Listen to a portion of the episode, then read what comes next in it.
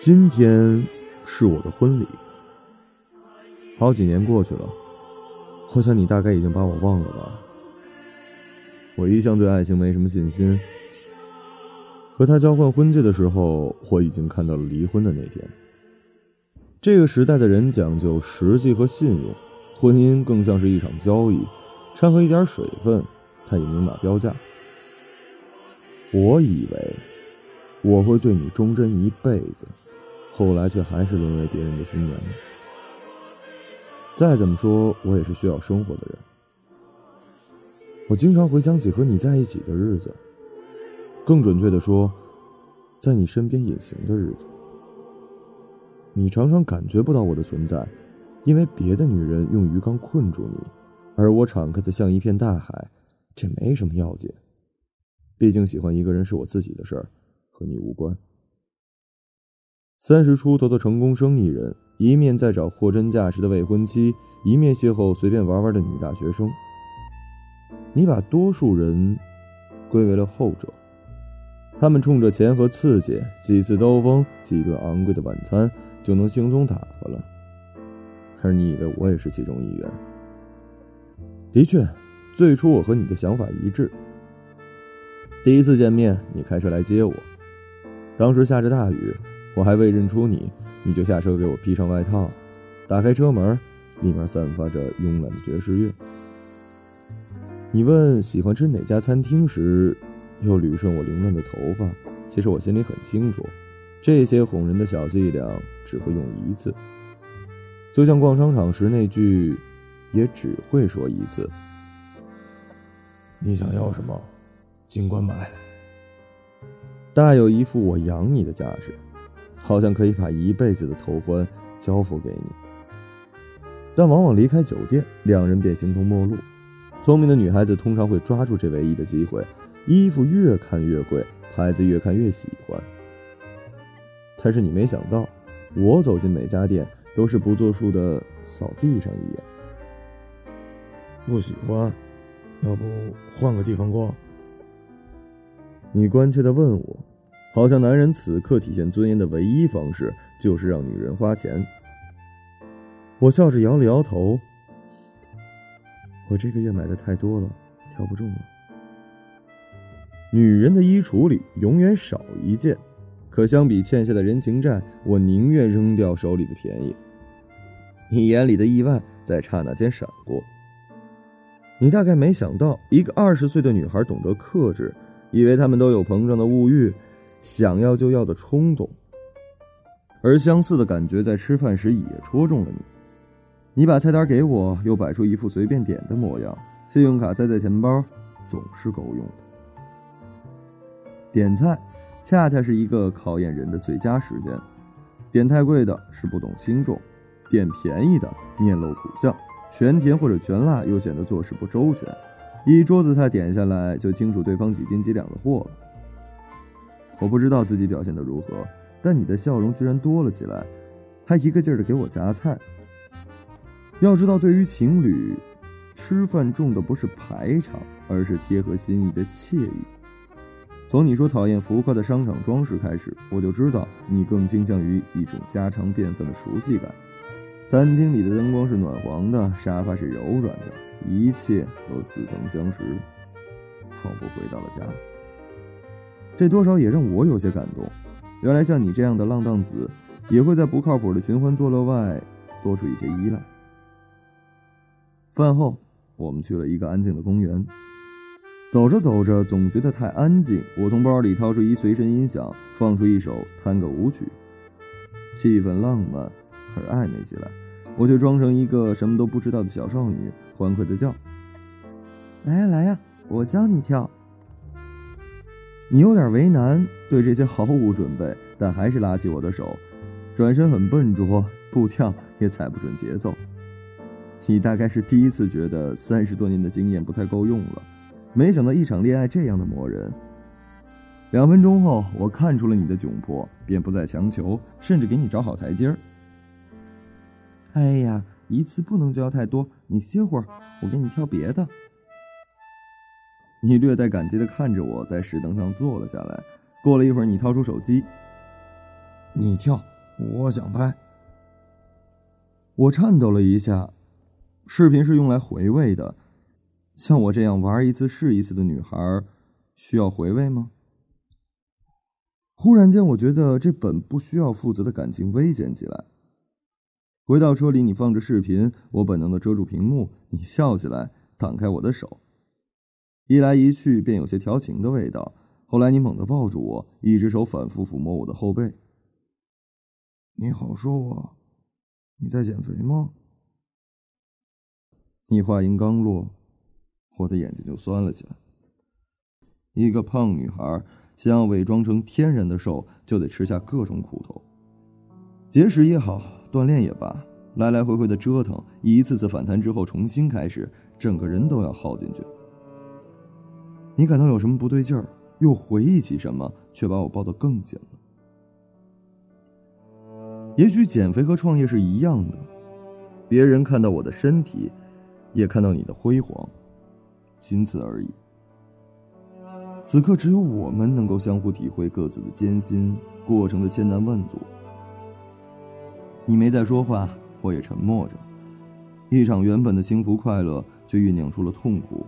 可这痛苦惺惺相惜，彼此怜悯。你送我回学校，没有更多的活动，我害怕起来。难道我们的关系不应该在今晚结束吗？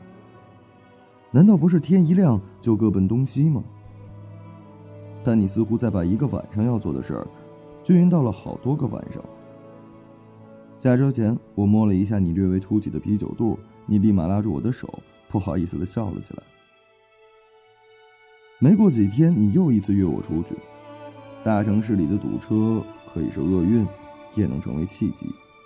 没有共同语言的男女，因为这漫长的等待和无聊找话的尴尬，很容易消磨掉原有的一点好感。本来这聊天内容可以是电影、食物、流浪汉、街上随处抓来的话题，而我们恰好堵在路上，汽车一点一点向前移动。这种情况下，若没有准备，聊天素材是凭空造出来的。而你我都是不爱说话的人，可我怎么舍得这关系冷却下来呢？学校里的活动，小女生间的小斗争，学校门口的美食摊儿我装成大大咧咧的性格，又说又演，笑得很开怀，像是永远不会烦恼一样。可自从认识你之后，我便有意无意的搜集起来。生怕哪天就无话可说了。你稍作评价之后，也轻松的笑起来，以为我真是那种咋咋呼呼的女孩，一个奖励，一个冰淇淋，就能轻易的搞定了。我很容易被搞定的，只是因为，我愿意被你搞定。车里的音乐变成了一首探戈曲，很自然，我们都想到了公园的经历。听了一会儿，你开始告诉我这首曲子的背景。作曲家的平生，我很快就明白了，原来你和我一样，早就有准备。要面子的你在通过这种方式掩盖上次学舞的难堪。当然了，什么都不会戳穿的，甚至还不由自主的叹了一句：“哇，你懂这么多呀！”花钱和由衷的赞叹是满足男人虚荣感的最好方式。而后者人情味更足。总之，你谦虚的推脱之后，还是很满意这个用心良苦的小手段。后来我无意间回头，发现你后座上的健身包。你也健身呐？我装作很惊讶。嗯，是啊。你笑了，扫了一眼自己的啤酒肚。我自然装作没听见，继续说有趣的事儿，很快转移开话题。亲爱的，我怎么会不明白呢？自卑是无处不在的。你年轻时穿着肌肉，却羡慕成熟男人的一身派头；而当你拥有了购买奢侈品的能力，又失去了青春的资本。面对活力太足的女孩，总显得力不从心。你是那种处处掌控局面、不甘示弱的人，而我也不喜欢揪着别人的弱处说个不停。很多话还没出口，两个人就已经心领神会了。道路突然畅通了，晚风痛快地吹进车窗，此时沉默已经变得很舒适，还带有享受的意味。接着，你没头没脑的来了一句：“我好喜欢你啊！”你居然失态了。一个驰骋商界的人是不允许情绪化的，但这句话那么叫人心动。简直脱口而出，再也藏不下去了。是啊，后来相处的日子里，你说过很多的情话，许下那么多的承诺，我却从来没有相信过。至始至终，我只知道这句是真的，这一句足够我爱你那么久，那么深了。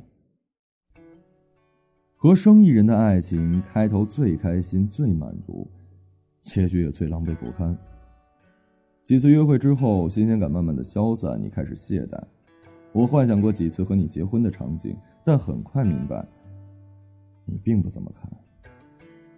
你一定对我有一些不满，也许是还没有工作，也许是家庭背景，也许我依旧属于那类玩玩的女孩，只不过期限比较长而已。我不想问你原因，就像我连你具体是干什么都不清楚。只知道你工作很忙，乘着飞机全球跑，一个对话都没说完就要随手回一封邮件。擅长投资，看准行情的你怎么会让别人左右呢？我想问了也是白问。隐私对你来说保护的越严越好，即使对我，你也未曾吐露过心声。很多个晚上，我都把枕头蒙住脸，久久不能呼吸。一段时间之后，我终于接受自己性价比太低的事实。不过，我们的关系早已经不能用钱搞定了。对于你这样的生意人，能用钱搞定的事儿，我不叫事儿。那些自称喜欢你的女孩，都说看中你的气质，一种脱手而出的绅士风度。我笑了，这不就是势力的另一种伪装吗？音乐品味、穿衣风格、品酒情趣，哪一样不是金钱酝养出来的？在新时代的谎言之下，大家自欺欺人，相互原谅。除了这些，你还有什么值得我去仰望的呢？或许人和人没有太大的差别，漂亮的外壳配上薄情的内在，就足以让生活澎湃汹涌。而女孩们大多世故、爱慕虚荣。唯一的差别就是，他们见好就收，而我陷进去，却很难再出来。记得最开始，你回复我的信息不会超过一个小时，但后来的时间越拖越长，上午发的内容，往往晚上才收到消息。你一口气发来好几条，我秒回你之后，又是漫长的等待。我不想打电话催促你，或者责备你。当你趁着吃饭的瞬间，当你吻完另一个女人，当你蹲在卫生间的某个瞬间，或许会想起我的这条消息，也可能一觉睡过去，回复就是明天的事儿了。时差是个借口，还能把这条回复拖得更久，也许是两天，也许是一个礼拜。有时一起吃饭，你会突然记不起我的名字，搞不清我是大三还是大四，读什么专业。我没办法介意那么多，只能迅速移开话题。有一次周日约会，你的车不小心撞到了路边的台阶，咯吱一声，你下意识的叫出来，立刻下去看划痕。回到车上，你心疼的跟我说：“这感觉就像自己出车祸。”那时我正想告诉你手上的摔痕。见面前，你让我三点在学校门口等，我提前一个小时化好妆、挑好衣服。坐在校门口的长凳上，到了四点，你还没来，发信息说临时有事儿。五点，你让我走到停车场，我有点激动，却没想到一个踉跄摔在了地上。我本想借着这点血顺带撒个娇，但到嘴的话又硬生生的咽了回去。我怕你听完只是淡淡的哦一声。生意做得顺。大发一笔时，你会富有兴致的问我想不想去哪儿玩。其实我想去的地方特别多，但一看到你，我只有俩字儿：随便。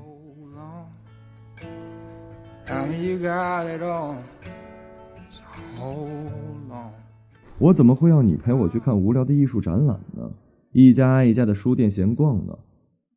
生意上的勾心斗角已经够让你头疼的了。我对你而言不过是一次可喝可不喝的下午茶。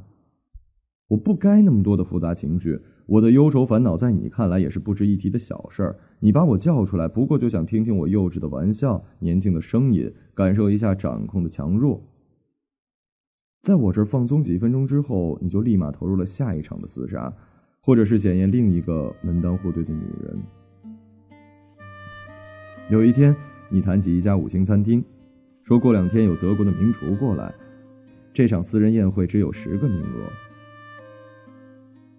我没有继续接话，我想，如果你想带我去，自然会说。而事实上，你说了几道招牌菜的做法和配酒，也没再多说什么。后来，你从包里掏东西，不小心掉出两张票，正是那场宴会的门票。你在找借口敷衍的时候，我抢在了你的前头。后天啊，哎，学校要考试。你自然的顺着话摸摸我的头，好可惜啊！下次我带你去吃别的。我很满足的咧开嘴，心里却在想你的新女伴儿会是什么模样。总之，我只会在你想出现的时候出现，想消失的时候消失。有时你问我最新款的香水有哪些，说是买给母亲用。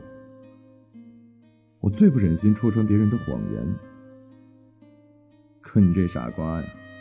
不同的年龄是适合不同的香型、味道、浓度匹配的。我怕你达不到最终的目的，顺便拐弯的说了一大堆。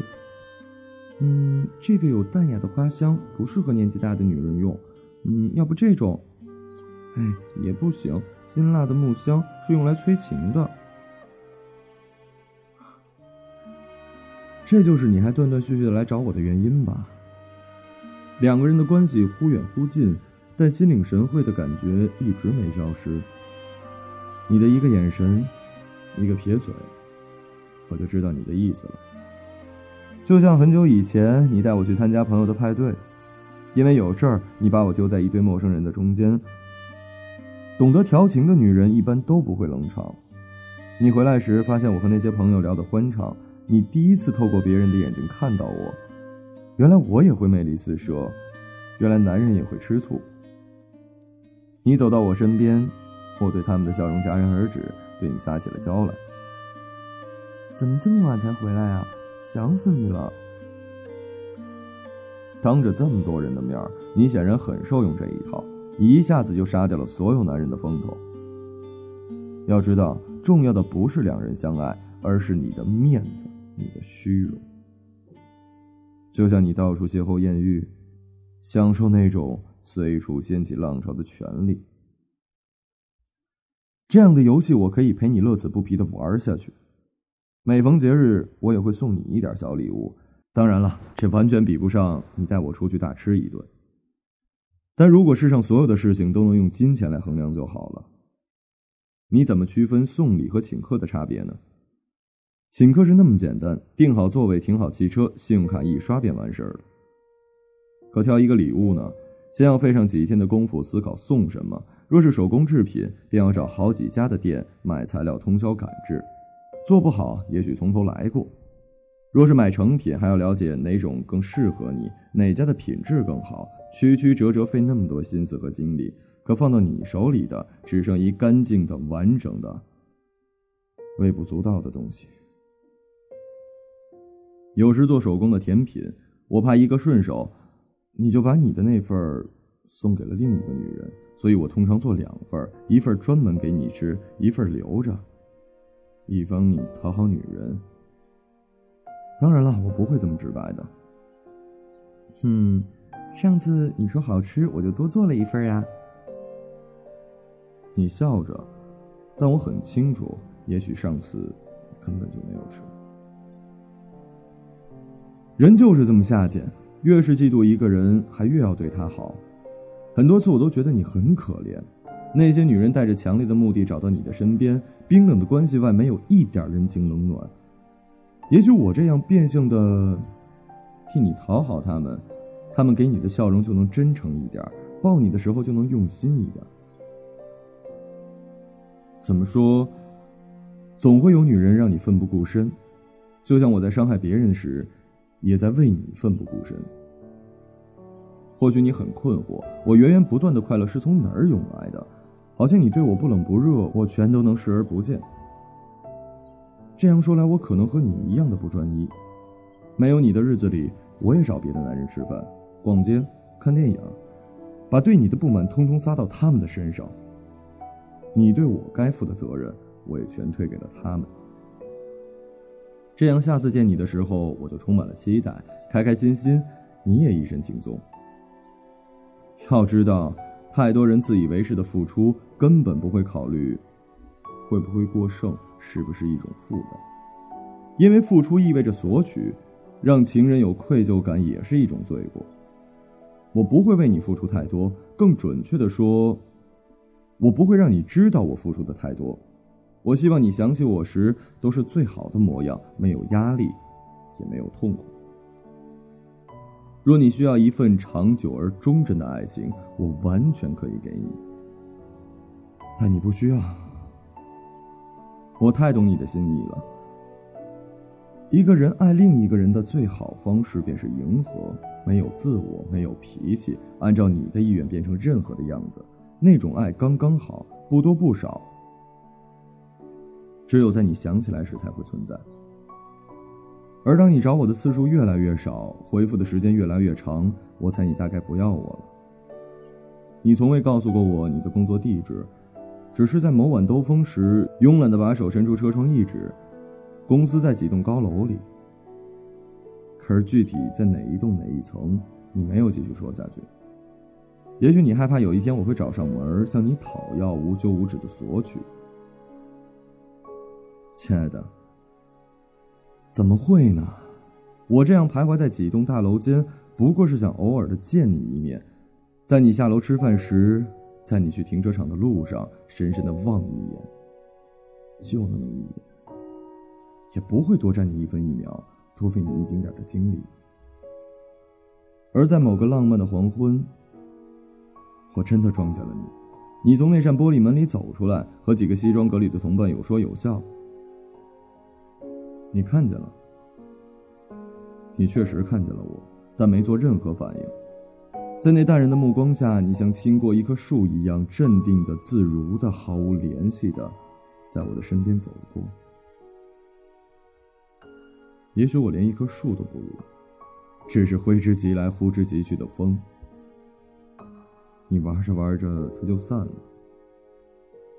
而结婚的这一天，便是我离开你的日子。不强求，不拖泥带水。将来你想起我时，依旧是满心的欢喜。轿车烧掉最后的汽油，唱片机换上新的黑胶，酒吧里的人纷纷散去，早餐店里的三明治刚好新鲜出炉。在滚滚红尘之中，那份卑微的、低声下气的爱，终于熄灭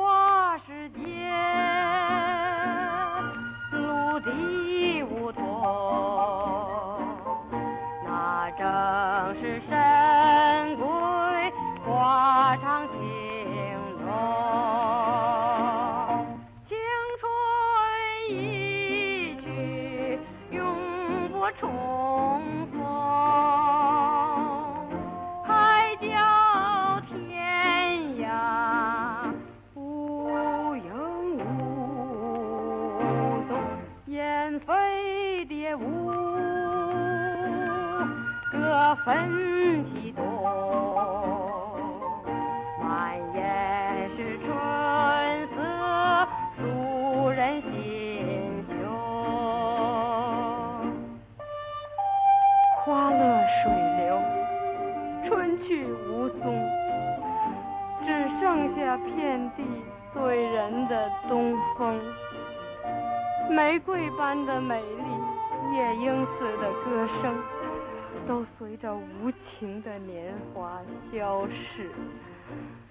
啊，我到哪儿去寻找我往日的旧梦？